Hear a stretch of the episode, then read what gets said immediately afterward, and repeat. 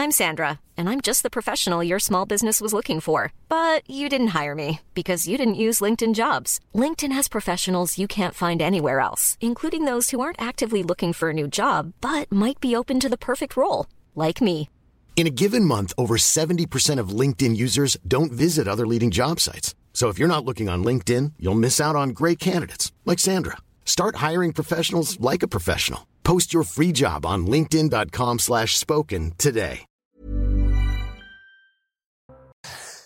Bonjour à tous et bienvenue à l'heure des pros ce matin. La logique, c'est le 49.3. La logique de ces dernières heures, la logique d'un gouvernement qui n'écoute pas et qui n'entend rien, la logique des LR divisés, la logique ou les conséquences comme vous voulez, c'est le 49.3. La logique d'Emmanuel Macron qui emmerde les non-vaccinés, qui attaque les Gaulois réfractaires, qui glorifie Bruxelles, c'est le 49.3.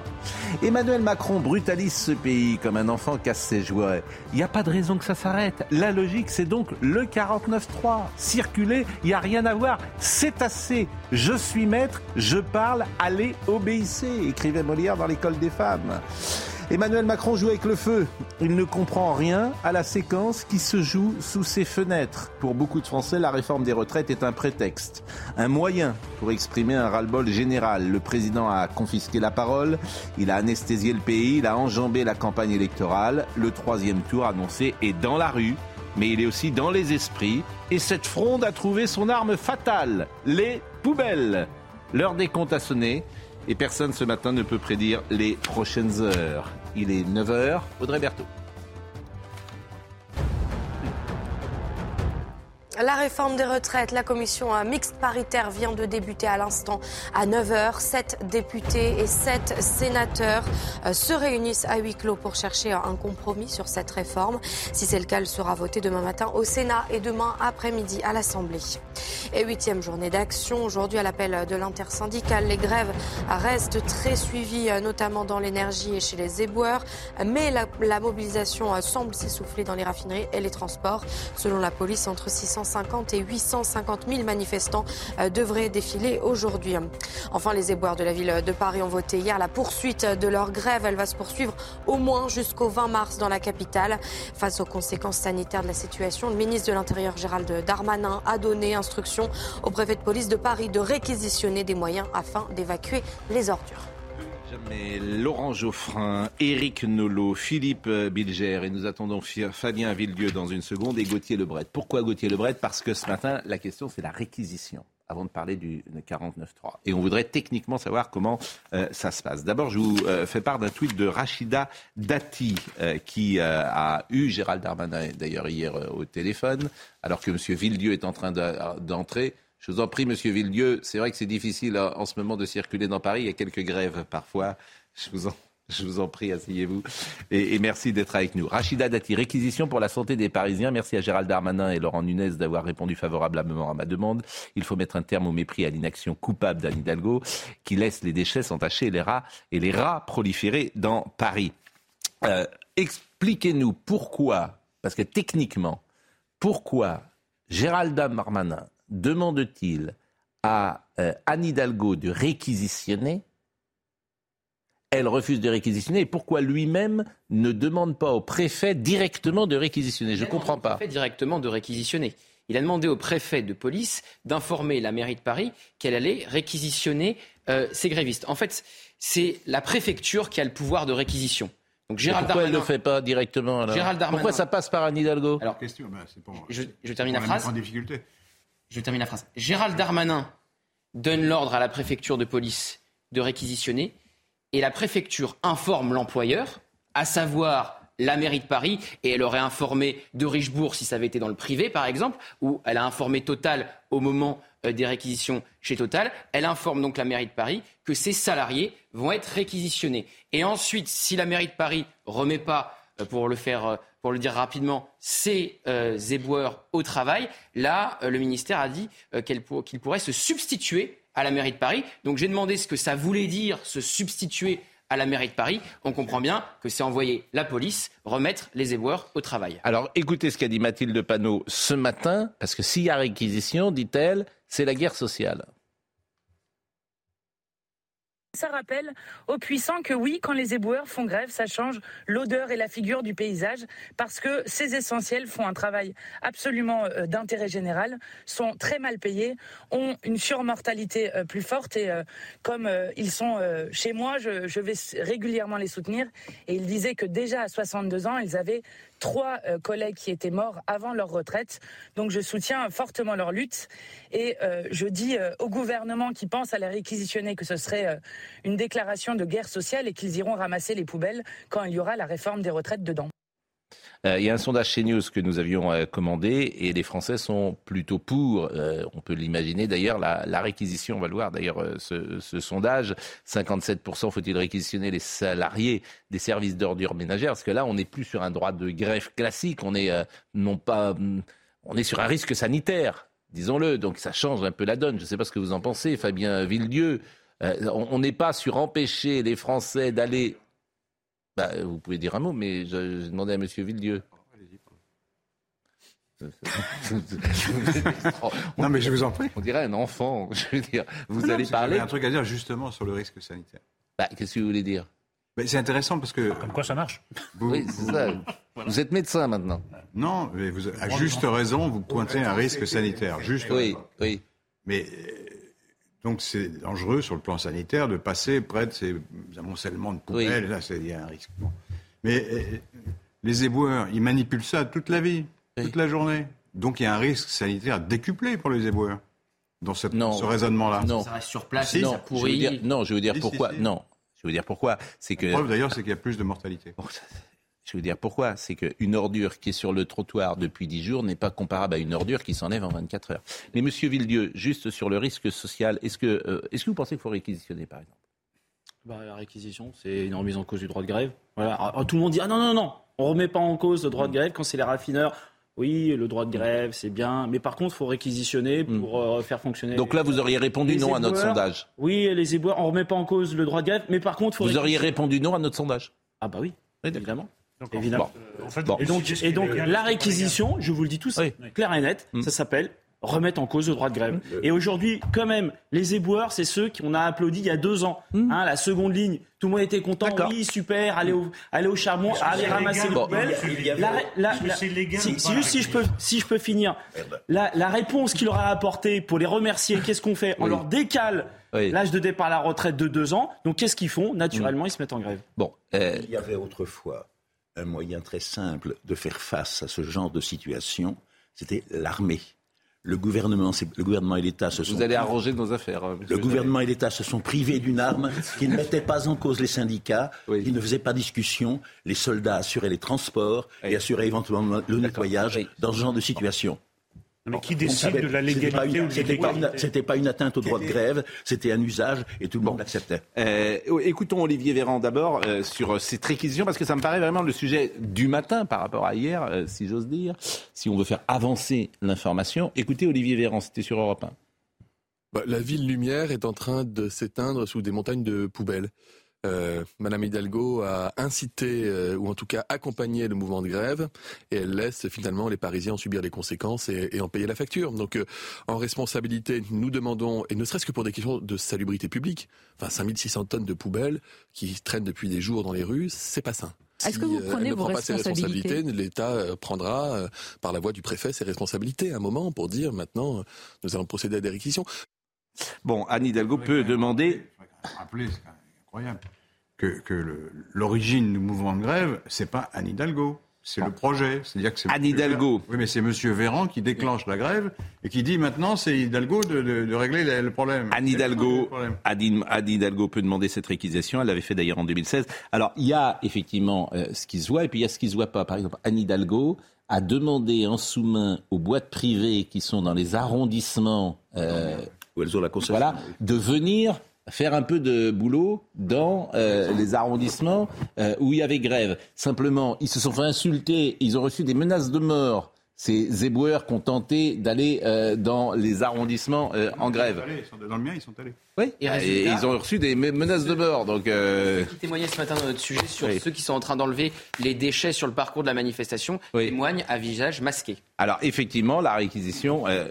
Oui, monsieur Villedieu C'est interdit. Voilà, c'est interdit par la loi. Eh ben de d'utiliser des entreprises privées d'autres secteurs, parce que par exemple, y compris dans les entreprises qui viennent du Var, hein, c'est interdit de remplacer des grévistes, c'est interdit par la loi. Ça choque personne, mais c'est complètement ah, interdit par la loi.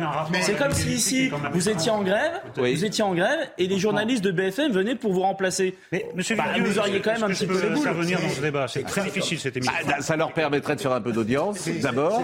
Je ne doute pas qu'ils seraient heureux de venir. Est-ce qu'on peut intervenir dans ce débat? Non, vous parlez tous là. On peut pas. C'est celui qui s'impose qui parle, donc euh, je sais pas moi. Non, c'est moi qui donne la ben parole. exactement. Bon, Philippe Bilger. Je vais faire l'émission chez moi, je serais mieux assis. Il n'y a pas une contradiction, Fabien Villieu, dans votre souci de respecter le droit là? Et tout à l'heure, vous indiquiez, si je comprenais bien, qu'on n'avait pas le droit de réquisition, alors que c'est légal. Vous le considérez comme non légitime. Est-ce que vous n'avez pas une conception un peu variable de la légalité? Bah, écoutez, la légitimité, vous savez, c'est la mobilisation, c'est les sondages, hmm. c'est l'opinion publique. Et, très honnêtement, ce qu'il faut voir, c'est que derrière toutes ces, toutes ces hmm. histoires de papel, il y a la souffrance des gens. Et, pas faux, et notamment la souffrance des éboueurs pas faux, qui, ne veulent pas, euh, qui ne veulent pas ramasser les poubelles jusqu'à 64 ans. Qui peut imaginer non, ça Alors, non, là, là vous n'avez pas le droit. Alors, Parce que j'ai travaillé sur ce sujet. Les éboueurs aujourd'hui partent à 57 ans. Et on leur propose de partir à 59. Ceux qui sont dans la territoriale. Mais toutes les entreprises privées. Non, mais là, vous savez qu'il y a des délégations de services publics. Ceux qui sont en grève, ils partent à 5 Il y a une dizaine de villes en grève. Il y a une dizaine de villes en grève. Oui, il y a le Havre, y compris les salariés du privé. Et je peux vous dire que les salariés du privé, les salariés du privé, ils ne partent pas à 57 ans, ils sont à 64 ans. Je pense, je pense qu'aujourd'hui, c'est ce que je disais tout à l'heure, c'est ma conviction, Emmanuel Macron ne comprend rien à ce qui se passe dans le pays.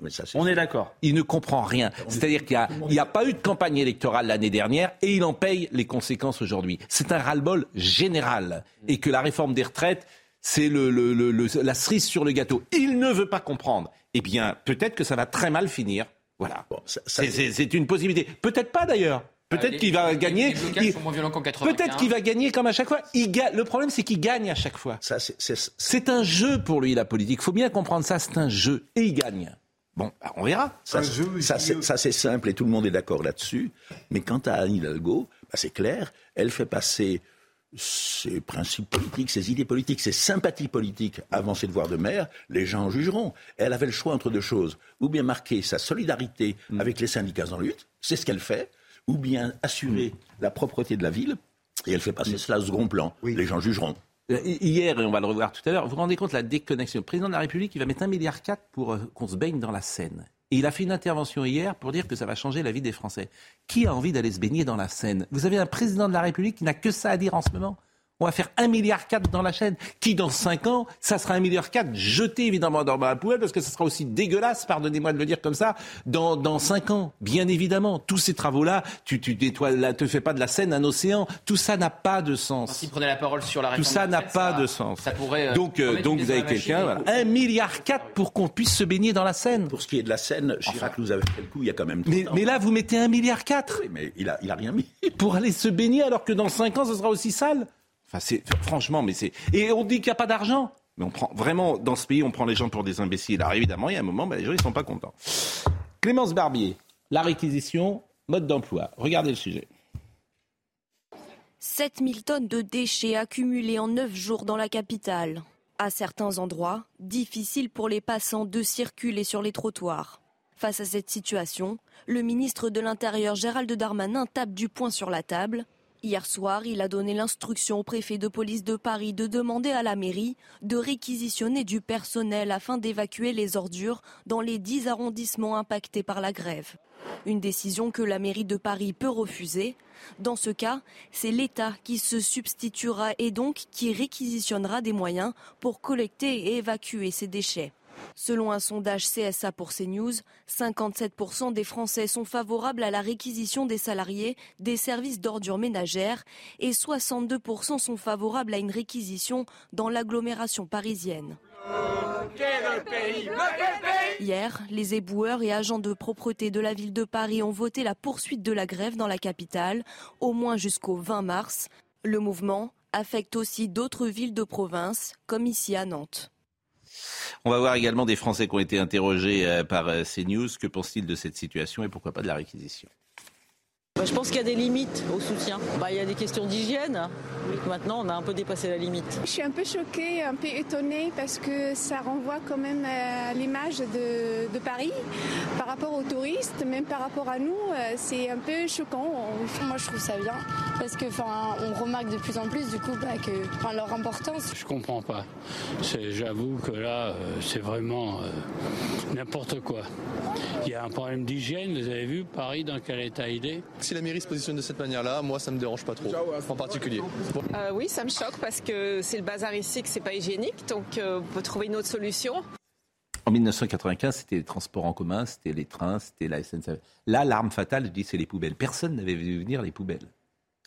Oui, c'est vrai que depuis le 7 mars, il y a une grève reconductible.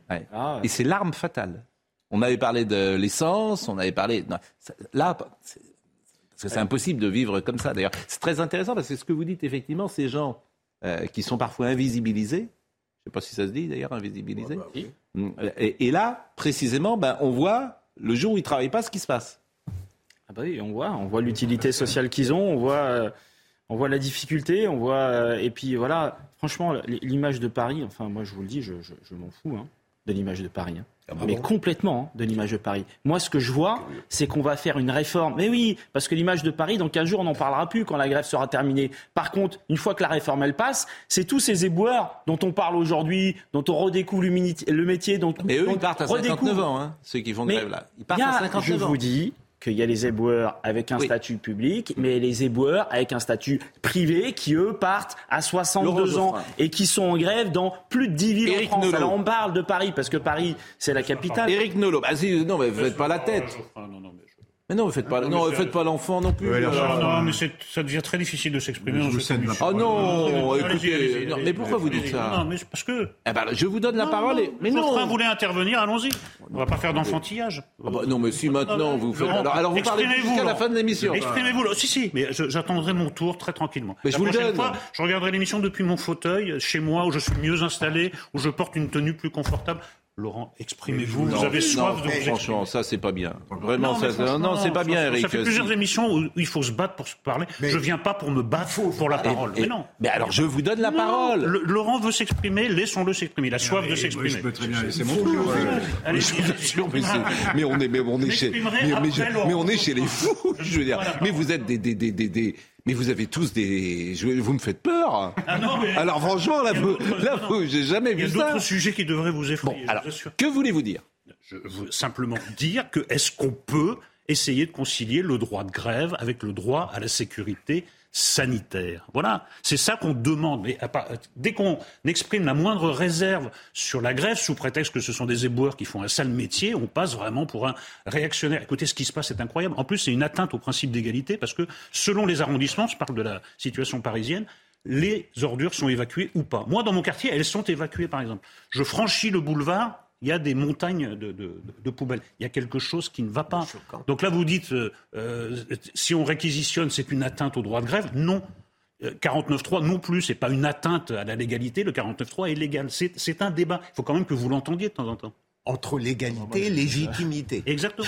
Moi, j'entends tout, il n'y a, pas de problème. Mais je vous le dis et je vous le répète, oui, c'est une atteinte au droit de grève et que l'eau, ça mouille, euh, le feu, ça brûle et la grève, ça bloque. C'est comme ça, on peut tourner les choses dans tous les sens. Et si la grève était très suivie à la SNCF, pour moi, elle n'est pas assez suivie. Il n'y aurait pas de train et c'est pas des reportages qu'on ferait sur euh, sur les poubelles. On ferait des reportages sur les quais en disant ah bah il n'y a pas de train, c'est la galère. Bah voilà, c'est comme ça. Mais soit on va jusqu'au bout et on dit bah voilà, on interdit le droit de grève et on est dans une autre situation, alors que en ce moment les gens se rendent compte de l'utilité du droit de grève. Parce que quand vous n'êtes pas d'accord avec une loi, que vous manifestez, vous mettez des millions de personnes dans la rue, personne ne vous écoute, eh ben, qu'est-ce qui vous reste quand vous êtes salarié Eh ben, il vous reste le droit de grève. ce qui est curieux dans cette affaire, c'est que on invoque le droit de grève qui n'est pas en cause, etc., alors qu'on ne voit pas ce qui crève les yeux. Macron est en train de payer, il paye cher d'ailleurs, une erreur de calendrier et un mensonge. Au plus fort de la crise du Covid, tout d'un coup était apparu au gouvernement l'idée que revoir la grille des salaires, voir les gens qui étaient les plus utiles en première ligne, s'occuper de revaloriser les salaires de la santé, revaloriser les salaires des enseignants et revaloriser les salaires des éboueurs, les conditions de travail des éboueurs, c'était ça qu'il fallait faire. Au lieu de quoi il s'est égaré dans cette réforme des retraites qui est impopulaire et qui n'était pas urgente et qui en plus est ratée, Et oui, puisqu'il il n'aura même pas les Ça fait économies. 50 fois qu'on dit la même chose. Eh ben, eh ben, Essayons de dire des choses qu'on n'a pas dites. Et, et on l'a- on l'a dit qu'il ferait mieux de s'occuper des éboueurs et des professeurs du système de santé Oui, on le dit. l'a bon. pas dit. On. Essayez de dire des choses intéressantes. Bon, d'accord. Mais non, mais, mais- mais non, mais vous dites, essayez de dire des choses qu'on n'a pas dites. C'est pas qu'elles sont pas intéressantes, c'est qu'elles ont été dites Mais 25 vous- fois. Ah bon. Mais quand on aura Ouais, mettre le doigt sur une contradiction. Oui, mettez le doigt sur une contradiction. La vôtre, notamment. Ah bah c'est moi qui suis responsable. Tiens, Mais non, pas, mais la vôtre et beaucoup de gens. Oui. Euh, les mêmes disent, c'est vrai, ils ont raison, les éboueurs, ils c'est un métier pénible. Oui. Les mêmes, trois jours après, disent, mais ils sont mis en grève. Mais c'est incroyable. Je dis pas ça. Ben, c'est- Oui, mais- gros, c'est ça. Si. Mais non, mais vous déformez ça. en permanence Si, la que- parole des gens, je dis qu'il y a un risque sanitaire, point, c'est tout. Non, Mais il y a pas de seulement ça, mais Ben, je dis que ça. L'image de Paris, c'est impossible. mais je oui, dis quand il y a une grève, les, les choses s'arrêtent. Et je voudrais faire une, une dernière remarque, Oui. si vous me permettez. Je vous en prie. Le- la, la condition des éboueurs s'est lentement améliorée au fil Mm. des années, fort heureusement. Elle n'est pas satisfaisante encore. Pourquoi? Parce qu'il y a eu des grèves de boueurs. À chaque fois, ils ont gagné un petit bout et ils ont amélioré leurs conditions. Mais maintenant, vous leur dites, vous avez votre grève et c'est- Mais je c'est dis pas ça, donc, euh, vous puisque je reçois- la santé des gens, il faut arrêter ça tout de suite. Enfin, j'ai reçu ici, vous, là, vous, mais je ne sais pas si dans vos cerveaux il y a une case mauvaise foi que vous actionnez de temps en temps. je me dis, mais c'est pas possible que vous soyez en mode mauvaise foi. contradictoire, Je excusez-moi. dis le contraire. Il Mais j'ai, j'ai reçu. contradictoire. Et il n'est pas contradictoire. Écoutez, Monsieur Grégoire. Ah, d'accord. Écoutez, Monsieur Enfin, Grégoire, qui Comme est donc disait Eric, pardon. l'adjoint. euh, Il y a que Monsieur. euh, Il est discipliné, Monsieur Billy. Oui, mais c'est vrai que Mon je me bats. dans la classe. Il est poli. Bon, Emmanuel Grégoire, euh, écoutons euh, ce qu'il dit. Euh, c'est l'adjoint de Anne Hidalgo. Et alors. ouais, Et, on va voir ce qu'on peut faire. Quoi. ben voilà, exactement. Nous soutenons la mobilisation sociale. Et donc oui, évidemment, nous soutenons la mobilisation. Si vous voulez, on ne peut pas, en certaines circonstances, être en faveur de la mobilisation sociale et de l'autre, de s'exonérer des conséquences que cela peut avoir. Le gouvernement fait la sourde oreille depuis des mois, des mois, dans un front syndical historique, historique. Et donc, euh, le gouvernement aurait dû, je crois, entendre les revendications euh, des Français qui sont portées par les organisations syndicales. Et nous sommes tous aujourd'hui victimes de l'entêtement du gouvernement. Donc la situation, euh, est tout à fait déplorable. Nous la regrettons profondément. Et je redis notre mobilisation absolue avec les moyens qui sont à notre disposition pour en gérer euh, les excès, que ce soit évidemment la liberté de circulation, que ce soit euh, la prévention de tout risque de salubrité. Mais compte tenu du niveau de grévistes, nous ne pouvons avoir que des mesures palliatives au regard des enjeux du ramassage des ordures ménagères. Bon, la phrase, bon, euh, si je ne peux pas intervenir, je reste chez moi, fait florès évidemment sur les réseaux sociaux et tout le monde la reprend. Alors, on va marquer une pause. Je suis beaucoup mieux assis chez moi, je porte des choses beaucoup plus confortables. Donc euh, voilà, et vous aurez plus de temps de parole. Donc je maintiens cette phrase. Éric Nolot qui vient de publier un très beau livre que je vous recommande. Non, ça paraît le 3 mai, on aura le temps d'en reparler. Ah bon? Oui, ça paraît que le 3 mai. Vous avez le droit Ah de le bon, bah montrer. alors ça je- va. Mais vous m'avez envoyé. Oui. Et d'ailleurs, je me suis dit, vous avez fait médecine, vous. Oui, j'écris très mal. Ah oui, ben ça, je ne sais pas si c'est dans ce sens-là ou dans ce sens-là. En fait, c'est Champo- j'ai donné à Champollion. Il va, il vous écrivez en hiéroglyphe, quoi. Je, je dis à la caméra, mais comment vous pouvez, ça- ça- comment on peut écrire comme ça? Je ne Oui, comprends euh, rien. Il vaut mieux que vous ne le lisiez pas. Le titre. Non, mais Non, mais le reste est imprimé, hein, vous pourrez le lire très facilement. bon, la pause et à tout de Ouais, la suite. parole sera à Nolo, j'espère. Ou pas. Groupe aimé huit femmes. Audrey, Absolument. Audrey. Vous savez qu'on est de retour là. Pardon. Ben oui, vous dites pardon, mais. Oui, mais Pascal, euh, comme Oui. on doit se battre pour avoir la parole, Oui. parfois on la conquiert quand on n'y a plus droit. Et Pascal contrôle même ce qu'on dit pendant la pub. hein. Donc euh, c'est Je suis très content. surveillé. Audrey, pardonnez-leur, ils ne savent pas ce qu'ils font. Euh, Je suis d'accord avec vous. le- les infos du jour. La réforme des retraites, les quatre terminaux méthaniers ont reconduit leur mouvement de grève jusqu'en début de semaine prochaine. Ces terminaux permettent d'importer du gaz naturel liquéfié en France. Au total, ça fera 15 jours de grève contre la réforme des retraites. Les stocks de gaz se réduisent donc peu à peu. La mairie de Paris apporte son soutien total au mouvement social. La maire de la ville a annoncé que les élus de Paris pourront manifester aujourd'hui. Anne Hidalgo suspendra le conseil municipal. Si la réforme des retraites est votée, les éboueurs devraient partir à la retraite à 59 ans au lieu de 57. Enfin, regardez ce sondage CSA pour CNews. Gérald Darmanin a donné instruction au préfet de police de Paris de demander à la mairie de réquisitionner des moyens pour évacuer les déchets. Vous êtes 57% à y être favorable, chiffre qui monte à 62% chez les Parisiens. Fabien Villedieu, vous-même, vous êtes en grève depuis combien de temps? Bah depuis le 7 mars, donc là on est à 9e jour de grève. Donc vous, vous êtes... J'ai 5 jours de grève euh, de 24 heures avant. Mais vous, par exemple, euh, euh, tous les jours, vous avez fait grève?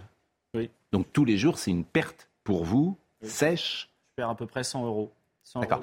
Et ces 100 euros, vous ne les récupérerez pas parce qu'il y a toujours un fantasme parfois des caisses de grève, de choses comme ça, ça n'existe pas. Bah, J'ai regardé ce matin notre caisse de grève, on est à 4000 euros, donc on est à plusieurs centaines de grévistes, donc euh, non, on récupérera. Donc la dernière fois que vous avez fait grève, c'était il y a deux ans Oui. Donc vous aviez perdu euh, combien Un mois de salaire? Quasiment 6000 euros.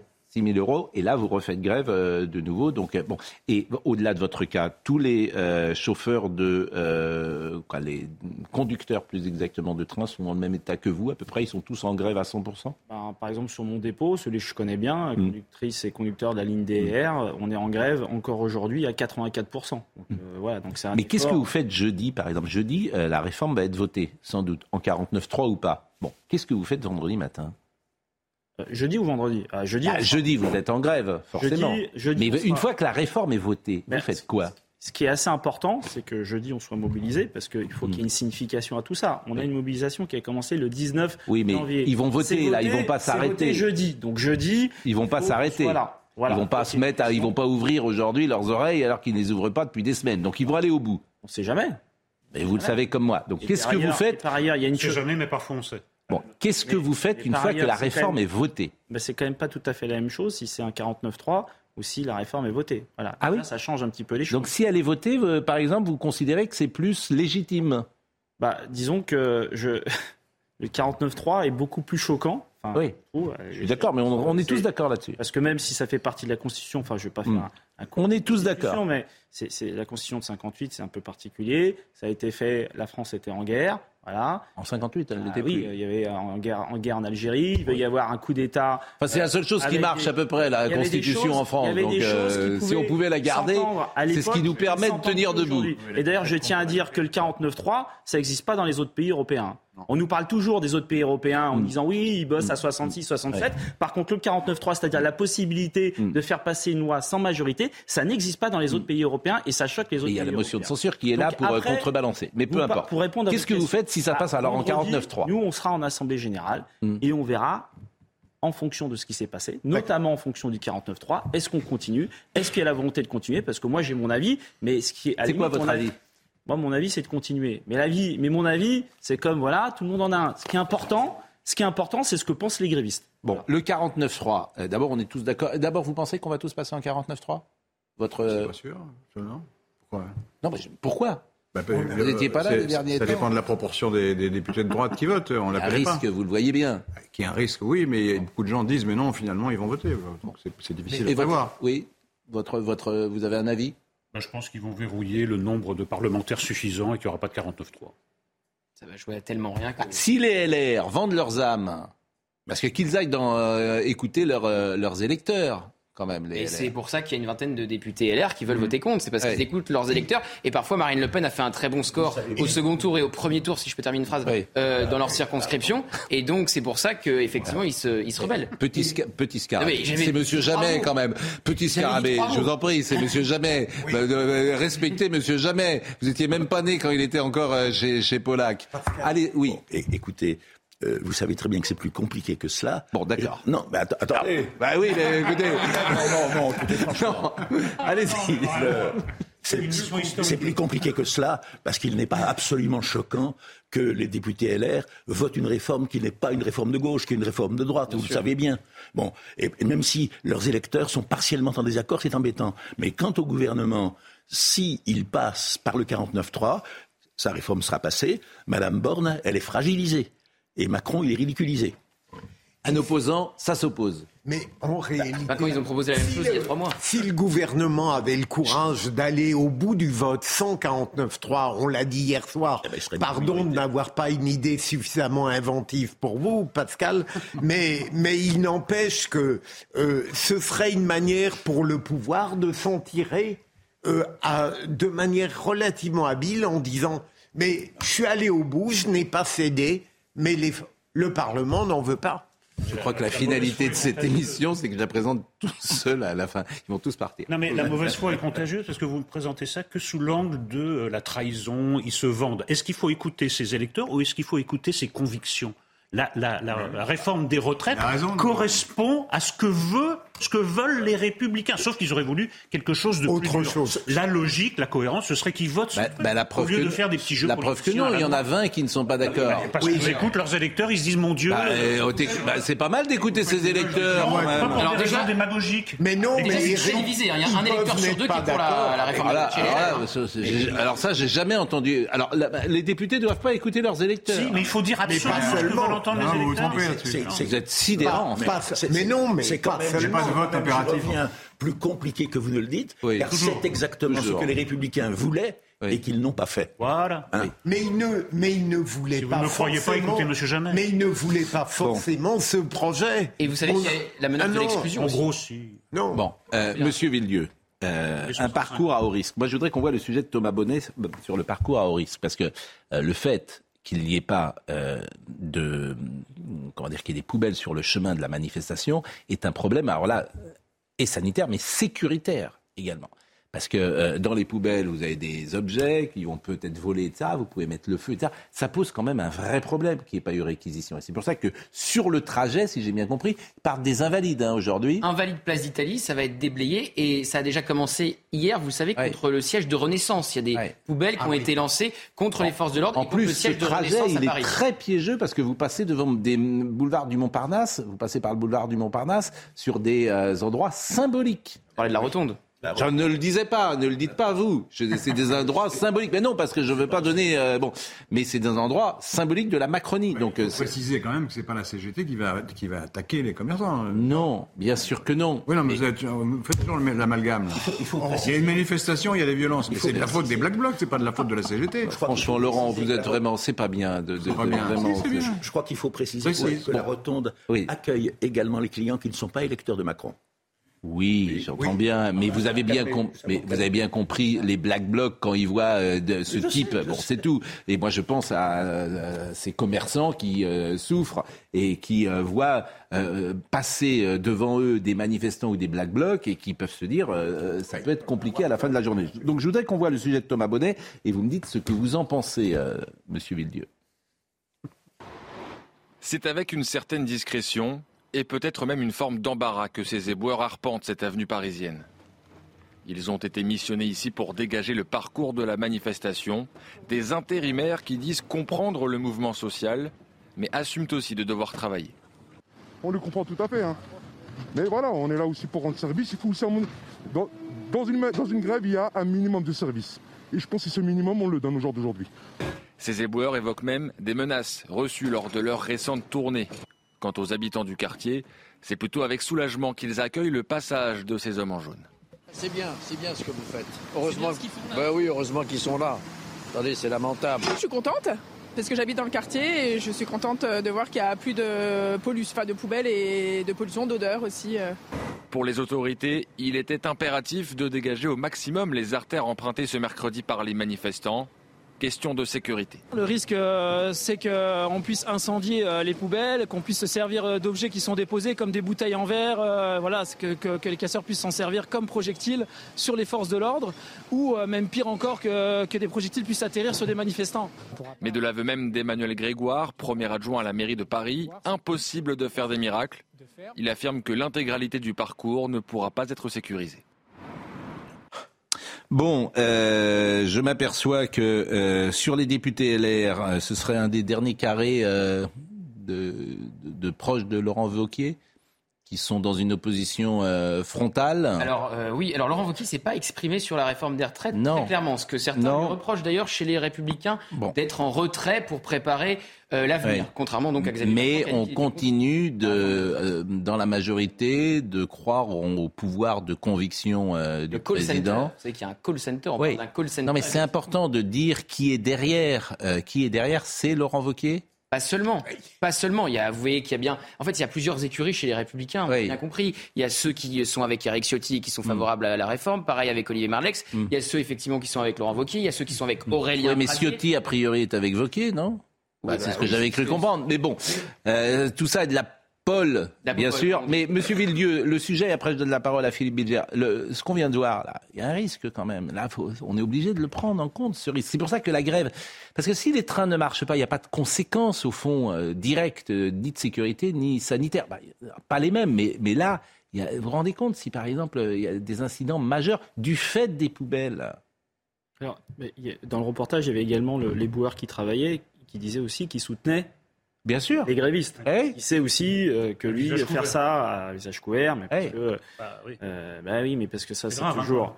Mais c'est grave. Vous savez, la, difficulté qu'il y a, c'est que quand il y a une mobilisation euh, et que les grévistes perdent mm. de l'argent, tout le monde gagne. Mm. On gagne. Mm. Tout le monde gagne, y compris celui qui travaille et qui perd pas d'argent. Donc ça, ça crée toujours des tensions. Moi, je le vois.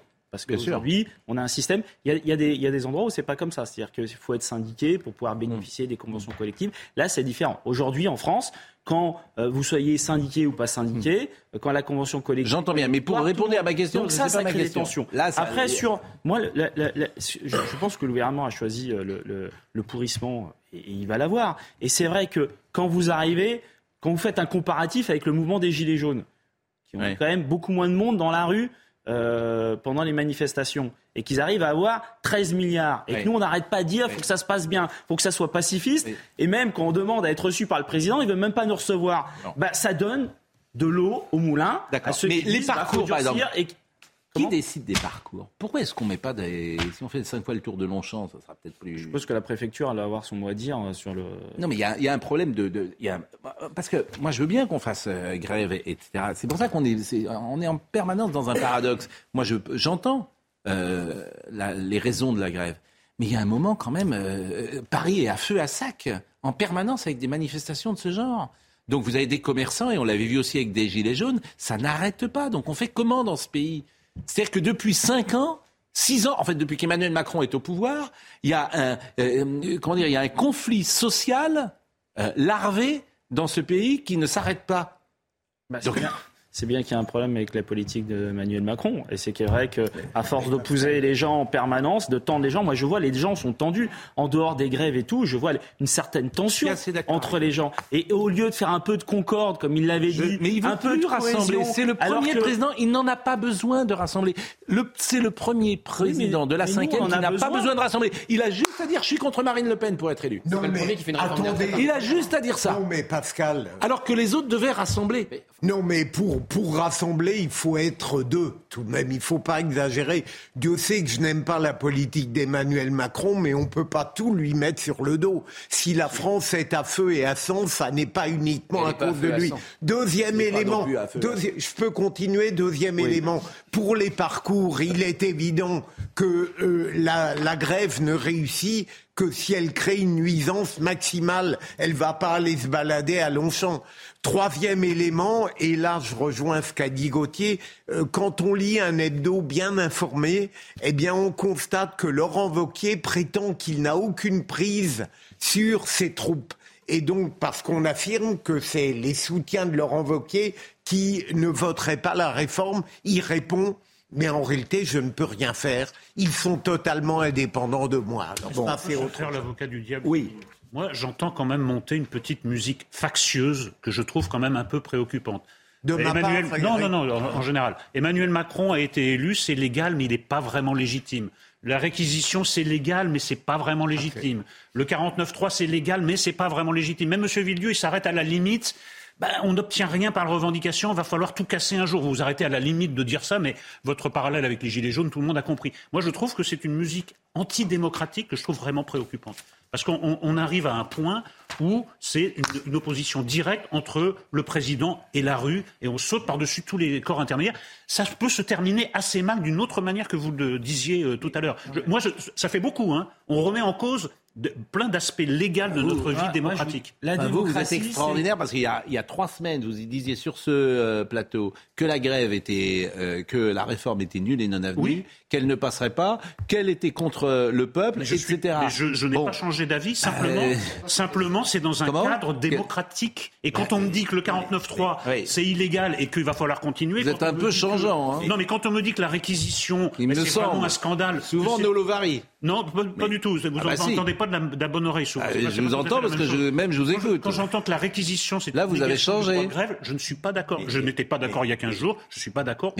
Sinon, cette, cette, réforme oui, mais a été très mal faite. Nous sommes tous d'accord. Non, mais le souci majeur, c'est qu'il y a 70% des Français qui n'en veulent pas. Donc vous ne sortez pas de cette équation. Mais Eric... Et 90% des actifs. C'est-à-dire de ceux qui sont directement concernés. Eric, pas le contraire. Eric, il y a une... Ah, c'est ennuyeux quand même. Eric, il y a une situation inédite. Il la même chose que vous. Eric, il y a une situation inédite. Le président, à peine réélu, a été mis en minorité aux législatives. Ça explique un certain trouble. Et le président, le bon président, il culmine à 30% d'opinion favorable, alors qu'il est au début bon. deuxième mandat. Euh, un mot, euh, un mot, un mot avec LFI. Euh, Monsieur Ruffin a dit en cas de souci avec les massage de vos ordures, merci de contacter Olivier Dussopt, 127 rue de Grenelle, 75 007 Paris, ou d'y envoyer tout simplement vos déchets. Ils y seront, ils y seront reçus, recyclés avec les discours en carton du ministre. D'ailleurs, ça me fait sourire les, les poubelles jaunes, rouges, vertes, etc. Après ce que tu auras vu là pendant, pendant, pendant 15 jours, vraiment, je veux dire, de recycler, de faire attention à ta poubelle après ce qu'on. Enfin, bref. Euh, Antoine Léaumont, député LFI de l'Essonne, qui dit si Darmanin réquisitionne des grévistes pour ramasser les ordures, il risque fort de retrouver beaucoup de poubelles devant son ministère dans l'heure qui suit. Je dis ça juste pour prévenir. Madame Obono est sur la même ligne. Et puis, je voulais vous montrer pour, euh, pour voir aussi le climat qu'il y a dans le pays. Ce qui se passe à Rennes, par exemple. Rennes avec Madame Appéré. Madame Appéré, maire de Rennes, c'est elle qui euh, fait régulièrement des meetings avec euh, ceux qui disent la police tue. Bon, donc évidemment, elle ne souhaite pas intervenir, euh, Madame Appéré, mais c'est vrai de Madame Roland aussi. Les, maires de gauche, Nantes, Rennes, Paris, leurs villes sont en difficulté, disons-le. Et je voulais vous montrer simplement une image qui est absolument incroyable, qui a fait le tour des réseaux sociaux de ce magasin euh, d'un magasin qui a été euh, vandalisé dans la rue, euh, dans une rue importante de Rennes. Je crois que c'était dans la nuit de samedi à dimanche, ou de dimanche à lundi. Est-ce qu'on les voit ces images, Marine Lançon? Voilà. Alors, écoutez, et la police n'est pas intervenue. Pendant plus d'une heure, la mairie a laissé tranquillement faire ça. voilà. Et à Rennes, il y a un foyer d'extrême gauche euh, qui est extrêmement important. Des affrontements ont eu lieu euh, régulièrement en milieu de parcours entre la tête de cortège des lycéens et des Black Blocs. Et dans cette rue, des casseurs s'en sont pris donc à ce magasin de vêtements sans que les forces de l'ordre n'interviennent. Bon, et ça a duré je ne sais combien de minutes. Vous voyez ça quand même qui est filmé. C'est effrayant en fait ce qui se passe à Rennes. Mais je pourrais dire la même chose dans d'autres villes de France. C'est effrayant ce qui se passe à Rennes. Bon, on va voir le sujet de Michael Chailloux. N'est pas la seule. L'opération maçonnerie de la mairie de Rennes a fait long feu devant l'ancien cinéma, occupé illégalement pendant deux nuits après la manifestation de samedi dernier. En complément de la sécurisation du bâtiment, on a monté un mur en, parpaing. Et puis dès que le mur a été euh, fini, euh, eh bien une cinquantaine, une soixantaine de manifestants sont venus pour le, mettre à bas, tout simplement. L'évacuation a eu lieu lundi matin pour un résultat très décevant, selon ce syndicaliste de la police. Sur 62 interpellations, 61 relâchés, sachant qu'ils arrivent, on ne connaît pas leur nom, ils repartent, ils s'appellent tous Camille Dupont. La réponse aujourd'hui euh, qu'on donne, elle n'est pas à la hauteur de l'attente de nos concitoyens et, je le dis aussi de l'attente de nos collègues, euh, parce qu'on a les ordres qui viennent pas d'intervenir euh, sur le moment, d'intervenir plus vite, plus fort. Pas d'intervention non plus quand des casseurs dans la même rue s'en prennent à ce magasin de vêtements pendant près de deux heures. Question de sécurité, dit la préfecture. La mairie de Rennes s'indigne dans un communiqué. L'opposition municipale monte au créneau. À Rennes, on est particulièrement impacté parce qu'il y a ce terreau de milices d'extrême gauche, hein, clairement.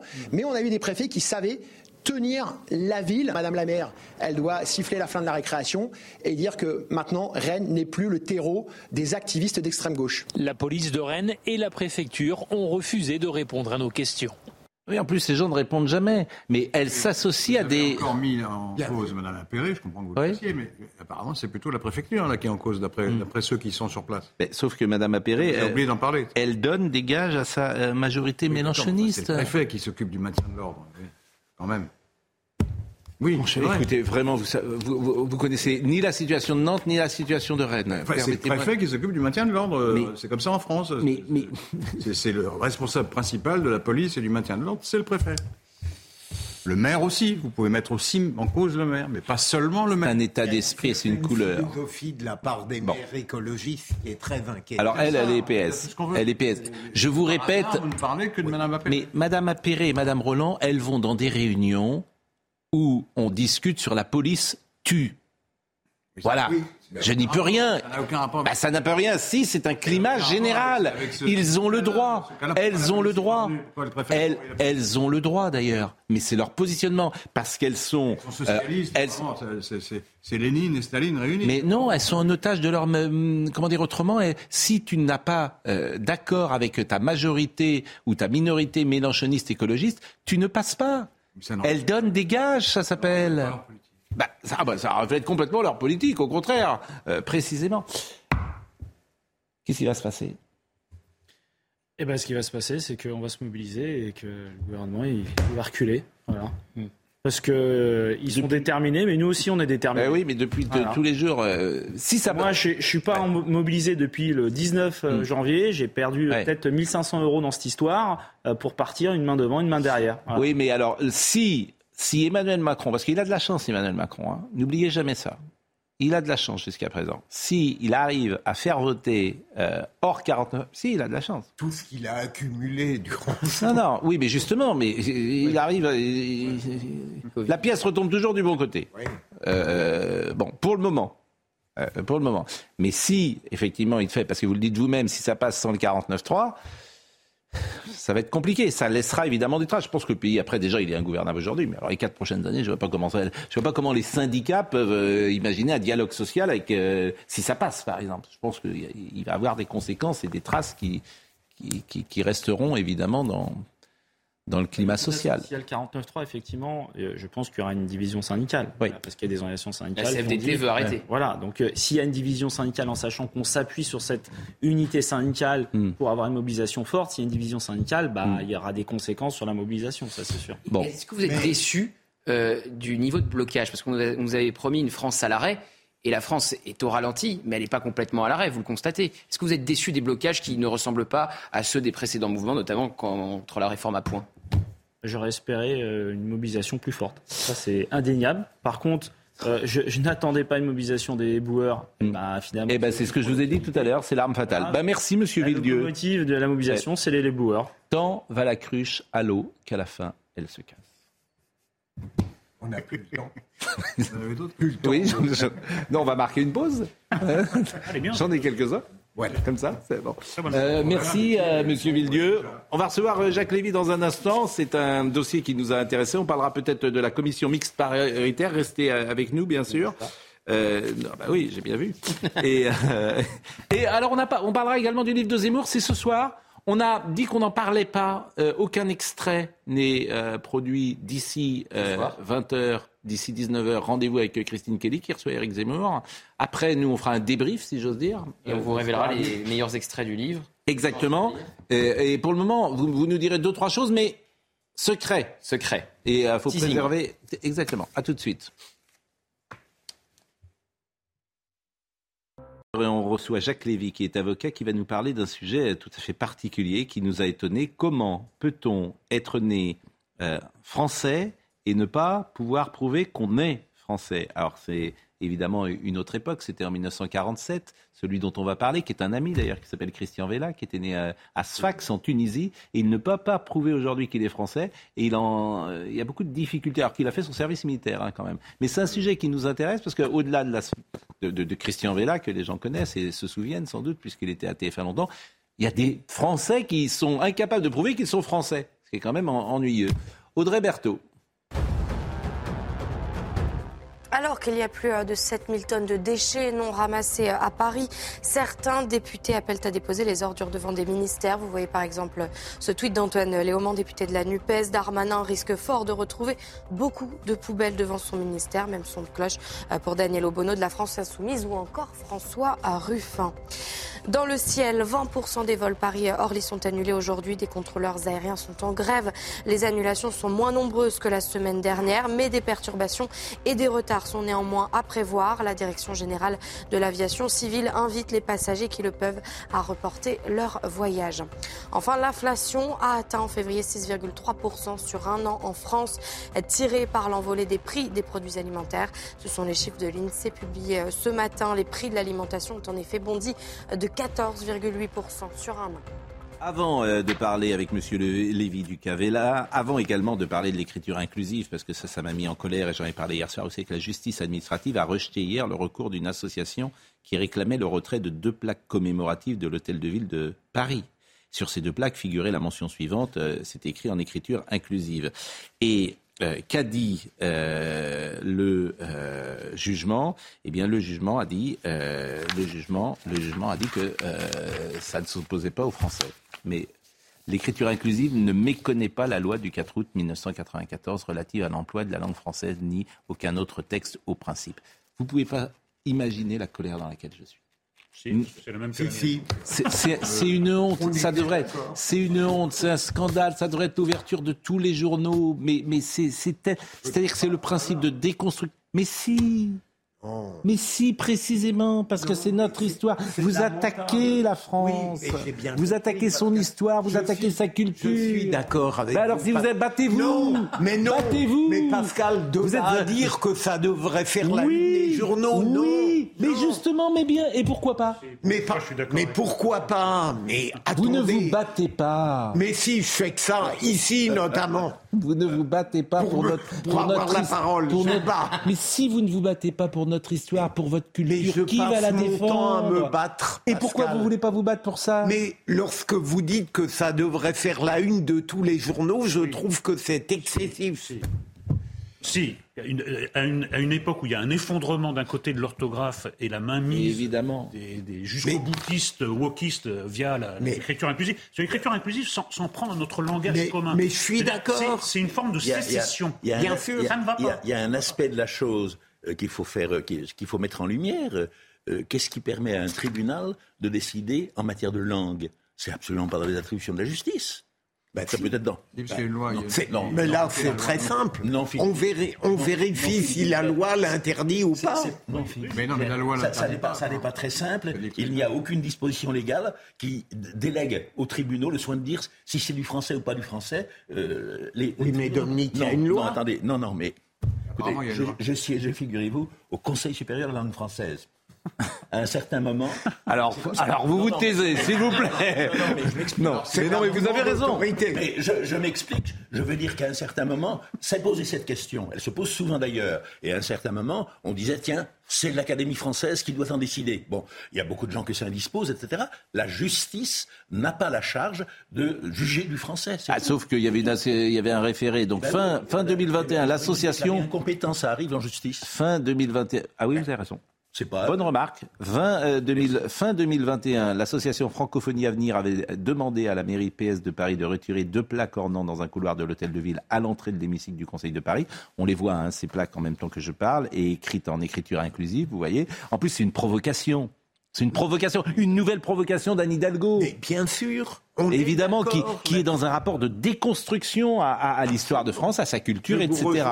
Cette graphie n'est pas du français, a déploré l'association qui, outre le retrait des plaques demandées à la mairie de Paris de ne plus utiliser ou de faire utiliser ce type d'écriture dans l'espace public, ce qu'elle fait par ses communiqués, elle écrit en, en écriture inclusive, euh, bien sûr. Il y a même des entreprises qui écrivent en écriture inclusive parce que le capitalisme récupère tout.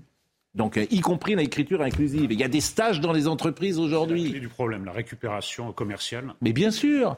Donc, le groupe LR également avait protesté contre ces plaques, reprochant à la majorité de gauche de réécrire l'histoire en gravant son idéologie dans le marbre de l'hôtel de ville. Et personne ne se bat. Et vous-même, vous trouvez, euh, bon, pardonnez-moi. Mais je suis d'accord avec vous. Êtes pas oui, mais vous n'êtes pas d'accord pour lutter. la même mais Si. Mais euh, rappelez-vous, bah, rappelez-vous sur un sujet qui n'est pas exactement celui-là mais qui est un sujet connexe. Il y a quelques années, Jacques Toubon avait fait voter une loi disant usage du français dans les enseignes publicitaires. Bon. Il suffit de regarder les publicités pour voir que cette loi est bafouée depuis, ah depuis, depuis le jour où elle a été bah, Moi, ça me met en colère, gentiment en colère d'ailleurs, mais sans doute. Mais vraiment, je trouve que c'est. raison de l'être. Mais je trouve que c'est tellement. Euh, tout, en fait, notre école, elle est par terre. Tout devrait partir de l'école. Tout devrait être reconstruit à partir de l'école et on tolère ça. Bon. Et personne ne se bat, en fait. Voilà. Parce que vous avez. La commission mixte paritaire. Euh, pourquoi est-ce que d'abord les débats ne sont pas publics? Parce que c'était une demande effectivement de la NUPES, notamment de Boris Vallaud et Emmanuel Bompard. Et Yael Braun-Pivet a refusé Mais que les débats soient rendus publics parce que ce n'est pas dans la tradition euh, que les débats de la commission mixte paritaire soient rendus publics. Donc la NUPES va faire sans doute un live tweet où elle va raconter ce que chacun peut dire. On voit le sujet de Régine Delfour parce que c'est important. Euh, tout le monde découvre ce qu'est la commission mixte paritaire. 7-7. Voilà, 7 députés, 7 sénateurs qui doivent se mettre d'accord. Et il n'y a mm. pas un suspense fou, puisque sur 14 membres, 10 sont favorables à cette réforme des retraites. Le seul suspense, c'est sur euh, les compromis avec les Républicains. Mais ce qui m'ennuie, c'est les ou non dans ce, ce qui m'ennuie, c'est les petites magouilles que j'entends. J'ai entendu, par exemple, c'était sur RTL ce matin, un député dire qu'on lui avait proposé pour son vote des avantages dans sa circonscription. Enfin, ah ça, c'est invraisemblable quand même. On redécouvre l'eau tiède, hein, ça arrive tous les jours. Ça ne s'est jamais fait. C'est pas normal. Pardonnez-moi, mais ça arrive tous les jours. franchement, c'est la, la base. Alors là, vraiment, les coups de fil aux députés en disant si tu votes bien, machin. Écoutez, euh, ça fait des dizaines d'années que c'est pratiqué. Non, de... Oui, mais dans beaucoup de livres et dans beaucoup de séries télévisées. Bien sûr. non, non ça, fait, ça, fait, ça fait 200 ans. Ça fait 200 ans. Et vous êtes par quelle Exact. Je dis pas que c'est. Non, mais j'ai un plateau où certains acceptent l'écriture inclusive, d'autres acceptent les magouilles. Mais, quelle, quelle image, quelle image vous donnez au pays Quelle image vous donnez au pays On descendiez du ciel où vous planez, on élève votre niveau d'information vers, la, terre, le sol. Quelle image et, figurez-vous qu'il y a des petits arrangements pardonnez-moi, au Parlement. Pardonnez-moi. Pas dans l'univers où vous vivez, mais nous, dans la vie Pardonnez-moi si je ne n'accepte pas. Mais on peut je vous dis ce qui est. Pardonnez-moi si je ne respire que dans les cimes. On va voir euh, Régine Delfour. Alors là, c'est on, va... on, va... on va voir le sujet de Régine Delfour. Les cimes. on va voir le sujet. On peut détester les petits arrangements, tout de même. Exactement. Là, rejoins Pascal. Ouais, mais là, vous quittez les cimes, là, arrêtez. Eric, c'est la Martine qui siégeait au plafond. Oui. Ça, c'est tout le monde ne comprend pas cette. Euh, ça, c'est assez. Il l'avait. Oui, oui, bien, oui, oui Est-ce que vous êtes à gauche, à droite? Non, moi au plafond. Je sais, je sais. Ah c'est assez référencé, euh, bien sûr. C'est ce que je voulais dire. Voyons le. Comment? bah, La Martine. À euh, chaque fois qu'on fait une référence citoyenne, vous êtes un peu. Oui, mais la Martine, c'est quand même pour tout le monde. Alphonse de la Martine. Mais prenez-moi pour. C'est bien, vous connaissez son prénom. oui, je connais le prénom. Gustave de la Martine. Oui, bien sûr. en un mot. Le lac, oui, la, Martine, c'est. Non, mais c'est agréable. Votre mépris de classe aujourd'hui. Voyons le sujet de Régine Delfour. Sept députés et sept sénateurs sont réunis depuis ce matin 9h dans les sous-sols du Palais Bourbon. Objectif, trouver une conciliation sur le texte de la réforme des retraites. En l'absence d'accord entre les deux chambres, une commission mixte paritaire est donc convoquée. Ces 14 membres sont désignés en fonction de la proportion des groupes parlementaires. Côté députés, trois sont issus du parti de la majorité présidentielle. Un est élu du Modem, un du RN. Le président du groupe LR, Olivier Marlex, et l'insoumise Mathilde Panot complètent également ce groupe.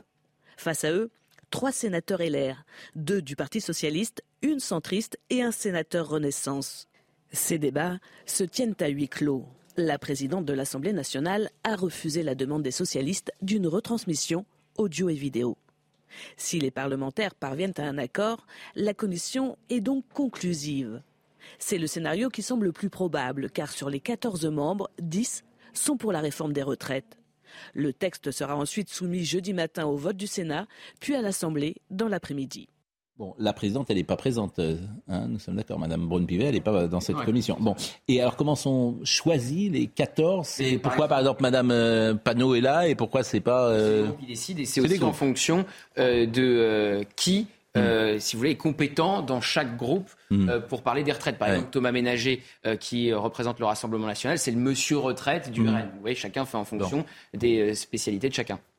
Bon, euh, elle se réunit euh, en ce moment même. En ce moment même, et on aura quand le résultat C'est le grand suspense. Il n'y a pas euh, d'heure avancée pour le moment, puisqu'il faut qu'ils se mettent évidemment d'accord. Mais je vous disais, le seul suspense, c'est est-ce que les compromis avec les Républicains vont rester dans le texte? Ce matin, Bruno Retailleau, président, comme vous le savez, des sénateurs LR, a dit que si la majorité voulait enlever son fameux CDI senior, la commission mixte paritaire ne serait pas concluante. Donc il va quand même y avoir un bras de fer entre les républicains. Donc elle va le garder sans doute puisqu'elle ah a la voix des LR. évidemment. Elle va pas, elle va pas vouloir heurter. Voilà. Qu'elle a réussi à, conquérir. Elle est fâchée à peu près avec tout le monde, donc euh, elle va ménager les républicains. Bien évidemment. Bien évidemment. Et le suspense, c'est euh, demain, est-ce qu'il y aura un vote ou est-ce qu'il faudra actionner le 49-3 Oui, mais s'ils ne se mettaient pas d'accord ce soir, ça bousculerait le calendrier. Il n'y aurait pas de vote et les débats reprendront. Et il y a une borne de temps au 26 mars, puisqu'on est sous, euh, vous le savez, le 47.1 et le nombre de jours de débat est limité. Bon, monsieur Lévy, qui est avocat, j'ai l'habitude de toujours dire euh, la vérité aux téléspectateurs, ce qui est quand même la moindre des choses. Il se trouve que je connais Christian Vella. Je le connais bien, j'ai beaucoup d'affection pour lui, parce que quand j'ai commencé à TF1, je le croisais euh, régulièrement, nous étions ensemble, nous étions camarades, il était journaliste de sport. Et puis, euh, la vie a fait qu'il est aujourd'hui au Maroc. Bon. Et euh, il a épousé une Marocaine, une jeune femme, avec qui il a eu deux enfants. Et notre ami Christian a, est, né en 1947 à Sfax, euh, on, le voit d'ailleurs, notre ami Christian, euh, qui intervient parfois d'ailleurs dans notre émission, il est né en, 1947 à Sfax, euh, il est évidemment français, et il a fait son service militaire, il est attaché à la France, comme peu de gens que je connais sont attachés à la France, à son histoire. Il a une histoire personnelle très forte parce que son père était à Monte Cassino, donc plus français que lui, et il se heurte à une chose incroyable, c'est-à-dire qu'il souhaiterait que son épouse devienne française par le mariage, mais on lui demande un certificat de français si j'ose dire. Et il ne peut pas le produire parce qu'il est né à Sfax et que ce n'était pas numérisé à l'époque. Et depuis, vous vous battez, racontez-nous. Alors, c'est assez extraordinaire parce que depuis le début dans cette affaire, qui date maintenant de. Il y a deux ans de négociations avec l'administration, c'est monté jusqu'au président de la République, et on a fini par dire à, Christian euh, de toute façon, vous ne vous adressez pas à la bonne personne. La bonne personne, c'est le ministère des Affaires étrangères qui a des euh, archives et c'est à eux qu'il faut vous adresser. Il l'a fait et la réponse du ministère des Affaires étrangères est extraordinaire, je l'ai sous les yeux. Elle dit il faut vous adresser au ministère des Affaires étrangères. Voilà. C'est-à-dire que on est, j'ai jamais vu.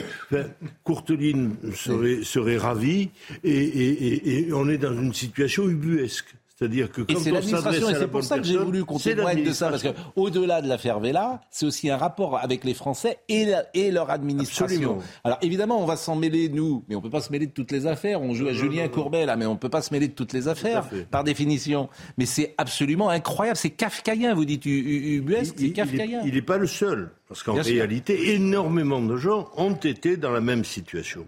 Car avoir une carte d'identité française, ce qu'il a, ne suffit pas à justifier de sa nationalité. Et le service militaire ne fait pas. Et le service militaire n'a pas suffi à pour faire preuve. non, mais le service militaire, c'est absolument incroyable quand même. Parce qu'en réalité, ce qu'il demandait, c'est un document qui doit lui permettre d'engager une autre procédure administrative, qui est l'attribution de la nationalité française à sa femme.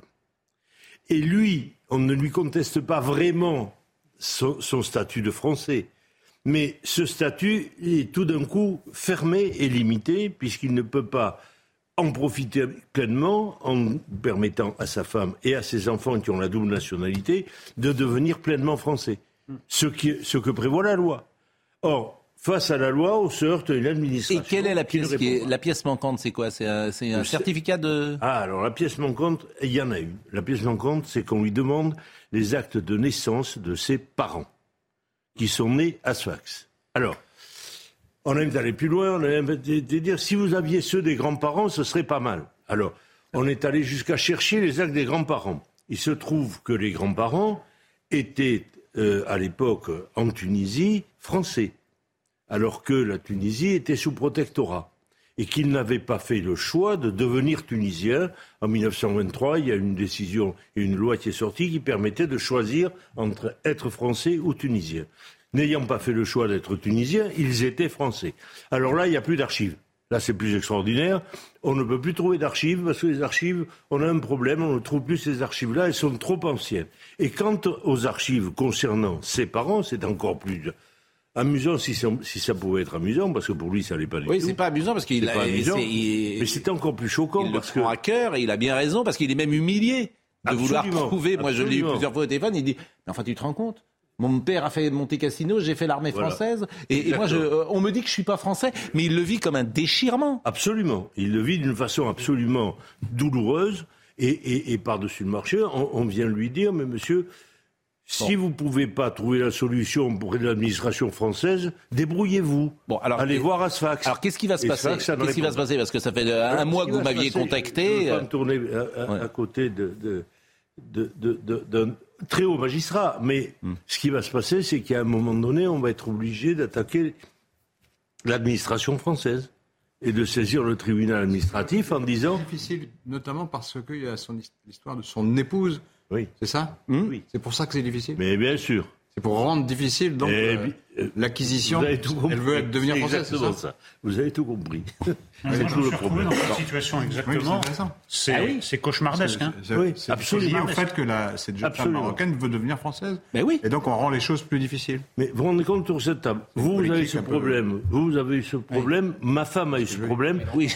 Énormément de gens nés à l'étranger Oui, ont oui. eu ce Non, mais vous savez problème. que Non, mais- au bout de la procédure, Non mais ce que veut nous dire Monsieur Geoffrin, c'est que là, euh, comment dire, les conditions pour devenir français sont plus euh, drastiques qu'elles ne l'étaient avant et il semble euh, s'en satisfaire ou pas. Que- C'est ça que vous voulez dire non, avec votre ironie habituelle. C'est une philosophie euh, que j'entends souvent. quoi.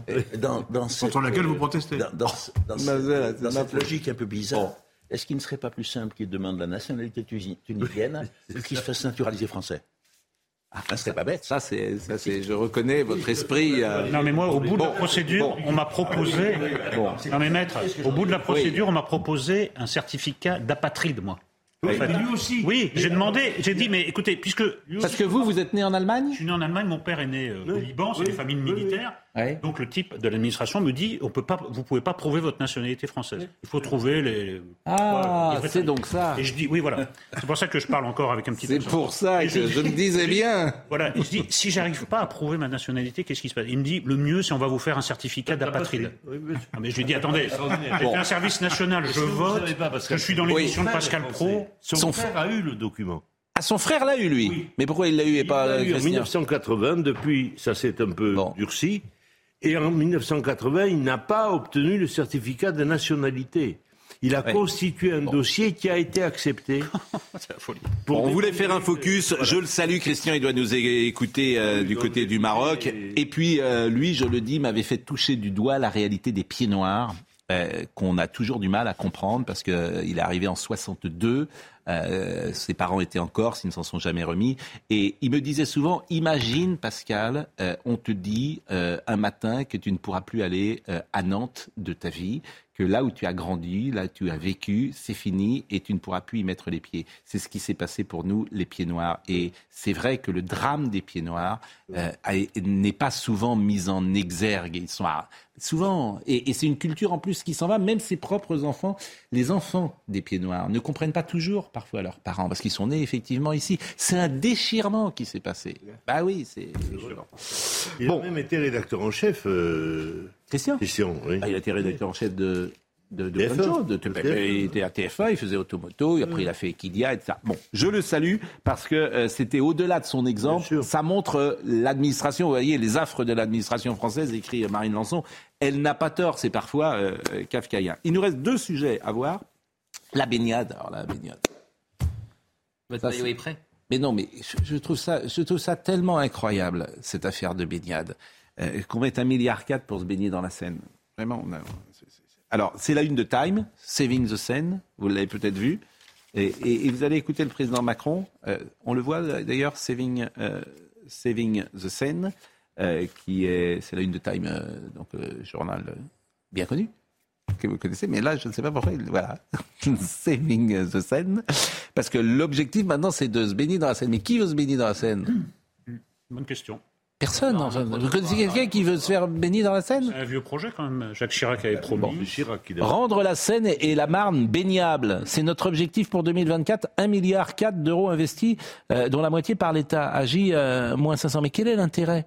Alors si pour Quelques intrépides, tout de même. non mais si c'est pour euh, des raisons écologiques, il faut que la Seine, pourquoi pas? Mais si c'est simplement pour se baigner, vous allez mettre un milliard quatre et ça sera aussi. Ah bon? Bon. À votre avis, oui. Bon. Avant de savoir les choses, vous avez déjà un avis. Euh, vous, vous ne savez rien, vous avez déjà un avis encore plus tranché que le mien. ah oui, c'est vrai. Intéressant cette émission. Ah, c'est vraiment la, la, la nuit des longs couteaux. Hein, Intéressant. L'indignation contre le savoir. Mais qu'est-ce qu'on vous dit? Quand vous sortez dans la rue, qu'est-ce qu'on vous dit? Heureusement que vous êtes là. Ah bon, dites donc. Bah, on est curieux, nous. Parce qu'avec, nous, on parce qu'avec dit cette pas. bande là. Nous, on ne dit pas ça. C'est vrai Non. Exactement. Qu'est-ce qu'on vous dit, qu'est-ce qu'on vous dit euh, Dominique La même chose. Oui, heureusement que Heureusement que vous êtes là, parce que lui. euh, Ah oui. Hein Mais, mais vous avez un petit problème de voix. Comment Vous avez un petit problème de voix aujourd'hui. oui, j'ai pris des leçons à la comédie française. Et Une je très belle voix. veux désormais Ah oui. avoir une belle voix. Non, mais vous, êtes- vous êtes un. Je suis enroué. Ah. Voilà. Ah, vous Il y a eu un suspense incroyable hein, sur la raison euh, de de. C'est pas compliqué. Non, non, mais bien sûr, bien sûr. Non, mais vous pourriez jouer à- aux Français. Hein. Enfin. Non, le, le principe, c'est que dans la rue, les gens vous disent ce que vous avez envie d'entendre. Toujours. Voilà. Vous avez ça, faut le dire. Je dis, je, je, effet, je passe mon temps à dire ça. Souvent, c'est des gens issus de l'immigration qui me parlent. Hmm. Moi. Oui. C'est vrai Bravo. Ah oui. Ah bah, et alors ça, ça, ça, ça, ce que vous dites est faux en plus. Ah bon, c'est Euh, franchement, bah, oui. ce sont exclusivement Bon, c'était une attaque gratuite.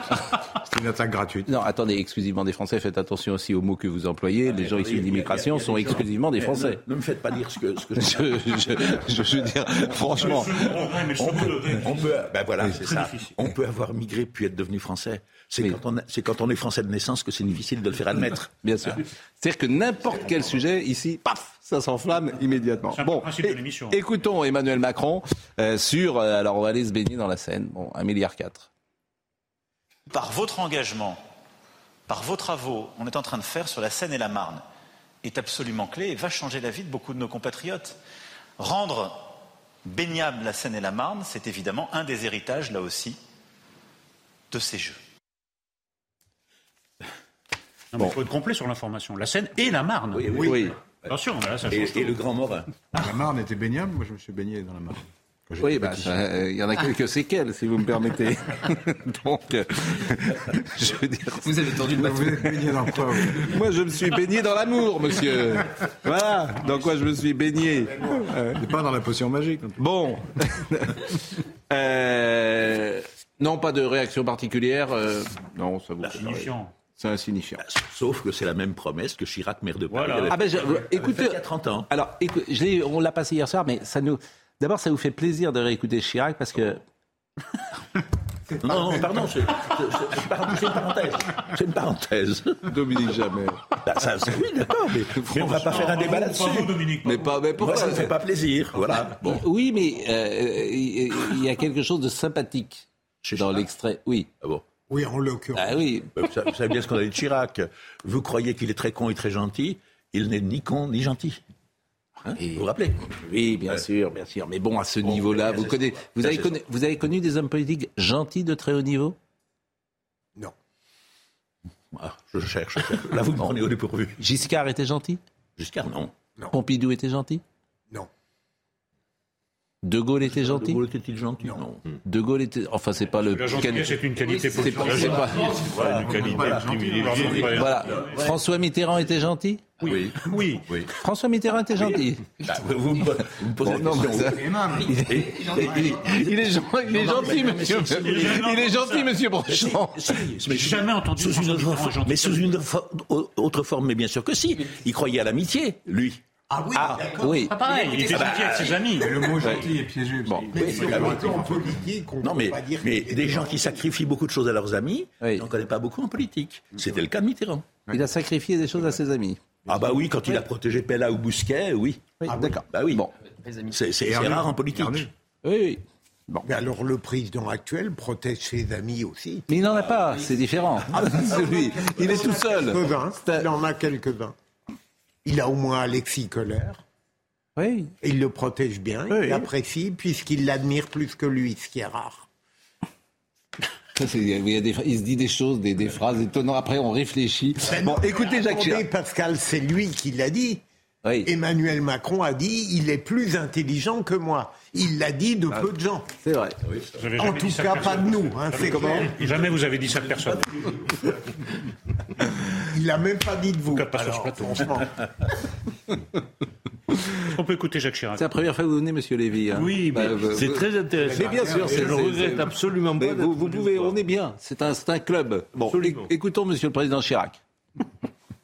Aujourd'hui, les poissons de Seine sont parfaitement consommables et il dit enfin le nombre, la variété des espèces représentées est en constante augmentation. Au dernier recensement, plus de 25 poissons différents trouvaient des conditions de vie adéquates dans la Seine. Voilà pourquoi j'affirme que l'on peut rendre un fleuve propre. Et j'ai d'ailleurs indiqué que dans trois ans, j'irai me baigner dans la Seine devant témoins pour montrer que la Seine est devenue un fleuve propre. Bon, alors il a été maire de Paris, il était au sommet de sa forme. C'est bien de le revoir d'ailleurs comme Ouais. ça et d'avoir euh, de garder cette image du président Chirac. Quoi Les gens autour de lui rigolent comme des mossus. hein, vous savez. Justement, Pascal, je Oui. dire la Oui. grande différence entre Emmanuel Macron et Jacques Chirac, c'est dans la manière dont ils se prennent au sérieux. Emmanuel Macron parle très sérieusement de ce problème capital qui n'intéresse personne, alors que Jacques Chirac, lui, rigole profondément. C'est-à-dire que vous préférez les présidents qui disent clairement qu'ils se foutent de notre gueule, quoi. C'est ça. Non, j'aime bien les. J'aime bien. Chirac, c'est quand Non, même l'impression J'aime bien les oui. présidents qui savent apprécier avec ironie la qualité de ce qu'ils disent. Euh, Jacques Chirac a conscience qu'il n'aimait pas un discours fondamental. Non, mais là où vous avez raison, mais ça, il, a, il y avait quelque chose de léger au départ euh, chez Emmanuel Macron et parfois un peu d'humour qui, euh, manifestement, euh, depuis 5 ans ou 6 ans, a complètement disparu. Il y a quelque chose de sentencieux euh, qui, qui s'exprime et il y a une perception générale et il faut toujours se méfier des gens avec qui on ne peut pas rire, forcément. Vous avez raison. C'est pour ça qu'ici, au-delà de l'information qui est souvent rude, nous essayons euh, de garder un certain climat de légèreté. En dehors du combat, on peut avoir de l'ironie. Bien sûr. Voilà. Entre, oui. Embrassons-nous. Entre deux tentatives désespérées de Oui, prendre la parole, on on a, on a deux combats menés contre les chroniqueurs. Éric Zemmour. Ce qui est difficile, c'est le second degré. hein, Ça, Ah, Oui. très dur. ça marche jamais. Ça marche jamais. Vous avez, Étienne Moujotte refusait le second degré, par exemple, à TF1. Il disait raison. toujours, euh, les Très gens ne comprennent pas. comprenaient pas, si, ils comprenaient pas. comprenaient, c'est terrible. Et, et voilà. Et je fais juste une- euh, il était très premier degré. Par exemple, vous veniez dans son bureau, vous lui disiez, on va faire une émission de sport. Il disait oui. Elle va passer quand Euh, Le dimanche? Vous appelez ça dimanche sport. Vous voyez, c'était premier degré. Il fallait vraiment euh, toucher à chaque fois avec de la com euh, le plus simple possible. Éric Zemmour, le retour. Oui. Euh, c'est ce soir. C'est à 19h avec Christine Kelly. Il sera euh, là pour dévoiler euh, ce qui est écrit dans ce livre. Nous avons pris l'engagement de ne pas dire ou de ne pas parler de ce qu'il y a dans ce livre. N'en parlons pas, là. Il n'y a pas cinq minutes d'accalmie, c'est pas possible. Il n'y a pas cinq Je minutes me suis d'accalmie. engagé à rien, donc. Non, mais oui, mais oui, mais vous, oui, mais vous êtes engagé. euh, euh, euh, comment dire Moi, je m'engage pour vous puisque vous êtes, je vous le rappelle, non pas chez vous, en train de regarder Pas la encore. télévision, Pas encore. mais vous Dès êtes la semaine prochaine. Dès la semaine prochaine. Vous êtes sur notre plateau. Et dès la Donc- semaine prochaine, ce sera le cas. Ne venez pas en pantoufle. Non, mais que- qu'est-ce que ça veut dire Vous allez, vous, vous allez nous quitter Euh, oui. Ah, Maintenant, vous voulez pas revenir la semaine prochaine Moi, je, me, je me tâte. Est-ce que je suis pas mieux chez moi? Et franchement, c'est pas, c'est pas gentil. C'est c'est vraiment. Vous avez quoi comme chien? Des chats, des chats. Ah, des chats. Bon, bon, c'est pas gentil, puis c'est pas gentil pour moi pour le coup. Ça, C'est c'est du pas second gentil. degré. Ah, si c'est du second degré, ça va. Cils. Donc, je vous demande de ne pas parler du, du livre pour respecter d'abord euh, notre amie Christine, notre amie Christine qui va recevoir euh, ce soir euh, euh, Éric Zemmour. Mais est-ce que ça s'inscrit Est-ce qu'on peut en parler quand même politiquement? Ce livre est attendu. Pourquoi ce livre? Il, il répondra peut-être ce soir. Mais est-ce qu'il est toujours dans la sphère politique? Jusqu'aux européennes, oui. Après, on verra ce qui se passera aux européennes et ça sera intéressant de voir qui sera la tête de liste de reconquête aux européennes. C'est pas du tout dit que ça soit Éric Zemmour. C'est largement possible que ça soit Marion euh, Maréchal. Alors, ce livre, euh, il y a plusieurs choses à l'intérieur. Euh, il y a évidemment, comment dirais-je, ce qui s'est passé pendant sa, sa campagne, la synthèse de sa campagne présidentielle, les grands épisodes, il, peut répondre aux polémiques, etc. Il y a aussi toute une série de portraits, notamment de ceux qui ont pu s'opposer à lui, de personnes avec qui il a des comptes à régler. Euh, je dévoile rien en disant qu'il y a un portrait de Robert Ménard, qu'il y a un portrait de Marine Le Pen. On vous dira ce soir euh, ce qu'il dit précisément euh, sur l'un et sur l'autre. De Michel Onfray aussi, avec qui il est en froid depuis maintenant plusieurs semaines. Et puis après, il va devoir, pour tout vous dire, j'ai pas encore, il me reste 100 pages à lire, je les lirai pour ce soir. Et après, il va devoir se projeter euh, dans le futur. Et la prochaine élection, elle est connue de tous, c'est les européennes.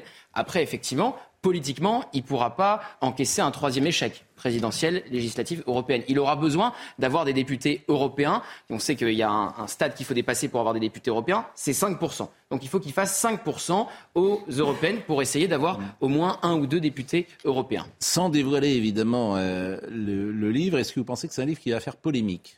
Je pense qu'il y a des propos sur le Rassemblement national qui n'ont pas été dévoilés dans la presse, puisqu'il y a des propos mm. qui ont été des, partis euh, qui ont été dévoilés déjà dans la presse sur euh, d'autres personnalités ou sur Marine Le Pen, mais pas les propos que j'ai en tête actuellement sur le RN qui marqueront. je vous demande évidemment de ne rien dire, bien rien, sûr, hein, euh. qui marqueront, qui marqueront et qui feront mm. réagir le Rassemblement national. bon, Audrey, sans rien dire, c'est saignant. Vous trouvez que c'est saignant? Ah oui. Ah oui. Il va très fort. Voilà, c'est tout ce que je peux dire. Je, dis pas oui, parce que par délicatesse, euh, évidemment, et puis par. Ah, puis parce que vous me l'avez demandé, vos paroles sont pour moi euh, des ordres. Audrey Berthaud nous rappelle euh, les titres du jour. La commission mixte paritaire a débuté euh, ce matin à 9h. Sept députés et sept euh, sénateurs cherchent un compromis sur la réforme des retraites. Pour l'instant, ils se seraient mis d'accord pour 43 ans sur les carrières longues, mais les discussions sont toujours en cours. Euh, Mathilde Panot, présidente du groupe LFI à l'Assemblée, a tweeté que la rapporteure LREM se réjouit de l'accord qui va être trouvé. Une nouvelle journée de mobilisation est organisée aujourd'hui. Plusieurs raffineries sont toujours euh, en grève ce matin. Le secteur de l'électricité reste aussi euh, très touché. Dans le Nord et le Pas-de-Calais, de des premiers blocages ont eu lieu euh, dès l'aube. À la centrale thermique de Bouchain, par exemple, il y a 100% de grévistes. Enfin, le trimestre anti-inflation démarre aujourd'hui dans les supermarchés. Les enseignes de grande distribution se sont engagées à baisser les prix sur une sélection de produits de leur choix pendant trois mois. Une mesure destinée à protéger les Français face à l'inflation, selon Bruno Le Maire, ministre de l'économie. Éric Zemmour, euh, merci Audrey. Éric Zemmour qui s'était imposé une diète médiatique euh, ces dernières semaines et qui été peu intervenu, par exemple, sur euh, la retraite, sur la réforme il a peu de temps de parole. Reconquête a moins de temps de parole que le Rassemblement national, les Républicains ou, ou d'autres. Il s'est exprimé sur euh, les retraites. Il a même revendiqué la paternité de cette réforme, puisque mm. c'était quelque part la réforme euh, qu'il voulait mettre en place s'il arrivait à l'Élysée. Alors certains, euh, y compris parfois dans, dans, son camp, ont dit que c'était pas forcément une bonne stratégie de revendiquer la paternité d'une réforme aussi impopulaire. Donc il a revendiqué la, la paternité de cette mm. réforme, et donc on l'a quand même entendu deux trois fois sur notre antenne et sur d'autres sur cette réforme des retraites. Et un mot sur Reconquête aujourd'hui. Euh, les soutiens qui étaient les siens euh, l'année dernière restent les mêmes ou certains sont, sont euh, repartis d'où il venait ou sont partis dans la bah, nature il, est, très fâché avec Gilbert Collard, qui a fait une déclaration qu'on avait passée il, y a, deux semaines chez Jordan Deluxe sur, sur C8, où il disait qu'il fallait qu'il laisse sa place à Marion Maréchal. Et pour tout vous dire, j'ai changé il n'y a pas très longtemps, il y a un instant, avec un soutien d'Éric Zemmour, Gilbert Collard et Jérôme Rivière. Donc Gilbert Collard, qui, donc, dont je viens de vous parler, Jérôme Rivière qui avait quitté qui a fait un bouquin, Jérôme Exactement, qui a fait un, livre où il s'en prend à Éric Zemmour et à Sarah Knafo, euh, ont sorti une vidéo en ce moment même pour critiquer Zemmour. Mm. Donc, pour critiquer Éric Zemmour. Donc, oui, il y a des soutiens qui sont, qui sont partis. Par contre, Marion Maréchal reste, Nicolas Berest, Guillaume Pelletier reste. Bon, c'est la politique et évidemment, c'est un milieu que vous connaissez. Euh, euh, quel est le plus ancien des journalistes politiques sur ce plateau? C'est vous, Dominique? Ouais. C'est moi. Je m'en passerai, mais. Vous avez commencé en quelle année? Comment? Vous avez commencé en quelle année à suivre la politique? Euh, J'ai commencé à suivre la politique pendant la Deuxième Guerre mondiale. Hmm. Oui, oui. Mais comme journaliste depuis 58, bon. 59. Donc il n'y a rien de nouveau sous le soleil? Oh que si, mais ça serait le thème d'une émission, ça. Merci en tout cas, merci à Monsieur Lévy. Puis alors on va suivre. bah non, mais euh, comme il reste qu'une minute, et, vous, vous reviendrez la semaine prochaine, j'espère. Bon, si, vous me laissez la parole, bien volontiers. Monsieur Lévy, merci. Merci à vous de m'avoir invité. On va suivre cette. Euh, on va le suivre de près. Vraiment, qu'on y arriver. J'espère qu'on aura pu avancer, faire avancer les choses. Mais on pourrait faire une émission. Hein, d'ailleurs, ça s'est souvent fait hein, sur euh, les difficultés pour l'administrer face à son administration. C'était Guy Thomas qui faisait ça. Je me souviens quand j'étais euh, enfant. Vous vous souvenez ah, sur Europe 1 et chaque matin il faisait, il faisait ça. Merci à vous pour lui. parce que ça, ça lui a fait chaud au cœur savoir que vous vouliez bien vous Eh bien, écoutez, je sais que c'est un garçon euh, sensible, euh, et donc nous avons beaucoup d'affection, et je pense à Eric Revel aussi, qui est un de ses amis, et puis beaucoup d'autres. Euh, effectivement, nous, nous entretenons les meilleurs rapports, comme on dit. Arnold Cara était à la réalisation, Ludovic Liebar était à la vision. Merci à Guillaume qui était au son, merci à Marine Lançon, à Florian Doré. Toutes les émissions sont à retrouver sur cnews.fr. Jean-Marc Morandini dans une seconde.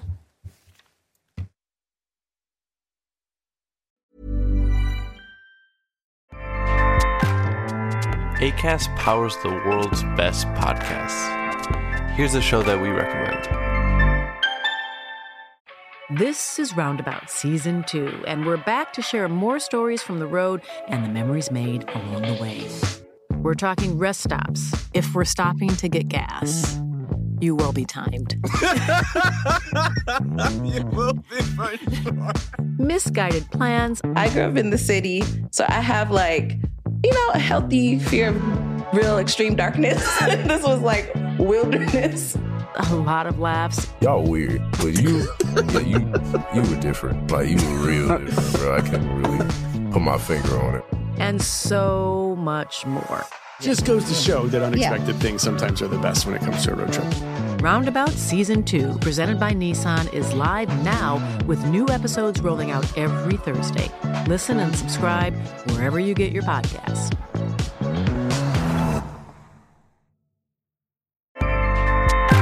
ACAST helps creators launch, grow, and monetize their podcasts everywhere. ACAST.com.